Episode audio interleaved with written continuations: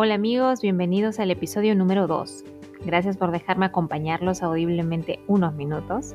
Espero que el episodio de esta semana sea bien recibido, que sea de mucha bendición y que nos sirva sobre todo de reflexión. Dicho eso, no me extiendo más. Empezamos.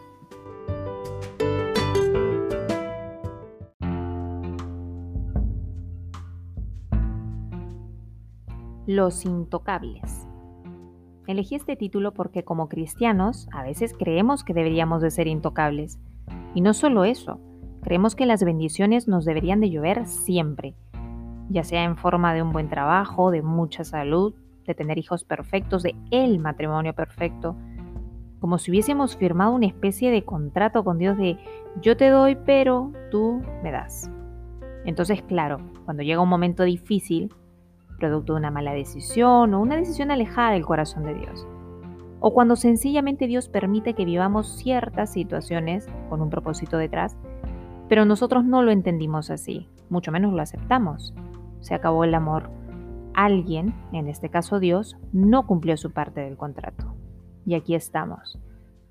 Dolidos, desorientados, automáticamente dejamos de buscarlo, de orar, de ayunar, la Biblia pasa a segundo plano, Quizás hacemos esto de forma gradual o de golpe, pero sea como fuere, esto es una alerta roja por donde se vea, porque entre otras cosas delata dónde está cimentada nuestra identidad, dónde están puestos realmente nuestros ojos, nuestra mente, nuestro corazón, en la provisión o en el proveedor y lo que él representa. Tenemos que entender una cosa, ser intocables y ser vencedores no es lo mismo. Ser intocables no es bíblico. Podemos hacer un alto aquí y releer la historia de Job o de José. O podemos irnos al Nuevo Testamento y releer hechos y asombrarnos con la cantidad de situaciones que tuvo que atravesar Pablo. Y si eso no sabe a poco, podemos releer la historia del mismísimo Jesús. ¿Fueron intocables? No. Atravesaron pruebas duras y muchas ¿Fueron vencedores? Sí, claro que sí. Y esto sí es bíblico. Personalmente, después de Jesús, me impacta demasiado la historia de Job. Lo admiro muchísimo y me gustaría aprovechar este episodio para destacar una respuesta que le da su esposa en medio de una discusión, donde quiero creer que ella, bueno, le dice lo que le dice en un arranque de frustración, de impotencia, a raíz de todo lo que había perdido, que no era poco.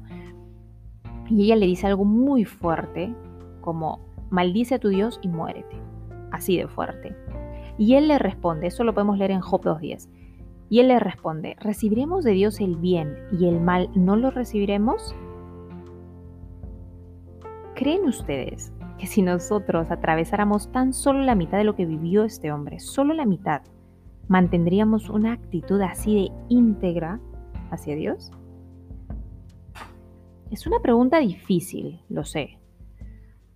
Y necesitamos tener una mm, respuesta sincera, que no espero que me la den a mí.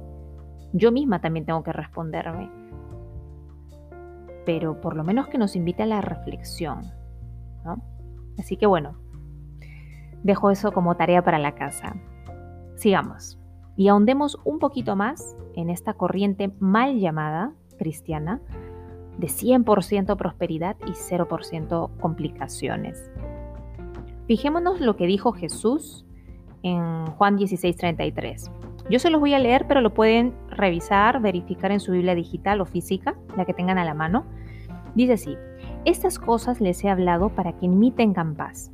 En el mundo tendrán aflicción, pero confíen, yo he vencido al mundo. Ojo, en el mundo tendrán aflicción, Aquí no hay mucho que interpretar, es muy explícito.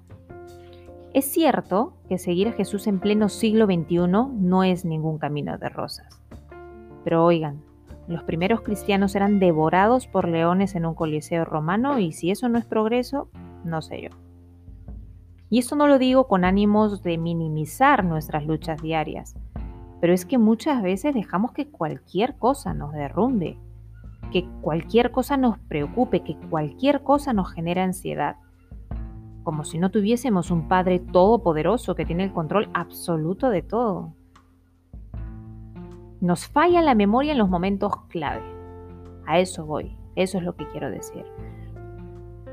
Recuerden que una moneda tiene dos lados, cara y sello, y ambas hacen que esa moneda tenga un valor y que pueda circular y que pueda servir para, para adquirir cualquier cosa o cualquier servicio. Una moneda con un solo lado es una moneda falsa, que como tal no nos va a servir para nada, no es real.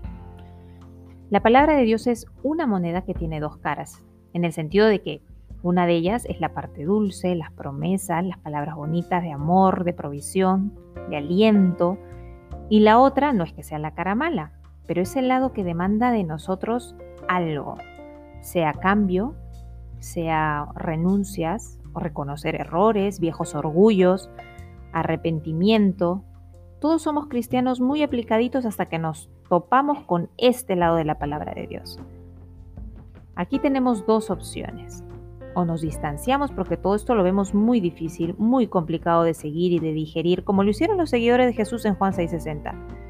O maduramos y abrazamos el paquete completo, porque es parte necesaria de nuestro crecimiento, porque el resultado lo vale, porque no hay nada más liberador que dejarse corregir, que dejarse moldear y entrenar por nada más y nada menos que Dios, el hacedor de todo. ¿Quién mejor que Él?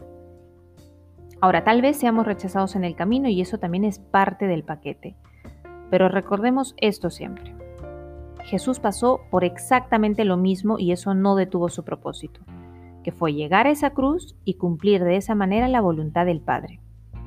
Si nosotros hemos creído en Él y somos sus discípulos, entonces Él es nuestro mejor ejemplo a seguir. Si Él pudo, nosotros no tenemos excusa. Y también podemos. Imitemos entonces también esa entrega, esa obediencia, que podemos ver en la Biblia fue lineal, que fue constante, a pesar de todo, a pesar de todos desde el principio hasta el final. Espero de todo corazón que de aquí en adelante algo cambie, que el contrato ya no sea ese de yo te doy pero tú me das, sino más bien un quiero lo que tú quieras para mi vida, Señor. M aquí. Bien amigos, hasta aquí hemos llegado hoy. Espero que este tema haya sido recibido con un corazón dispuesto, que le sea de mucha bendición y sobre todo de reflexión. Si hemos caído en esto, acerquémonos a Dios con confianza, con un corazón sincero y que nuestro arrepentimiento vaya de la mano con cambio, con renovación. Mientras tanto y hasta entonces, con Zona Gospel será hasta la próxima semana. Dios mediante.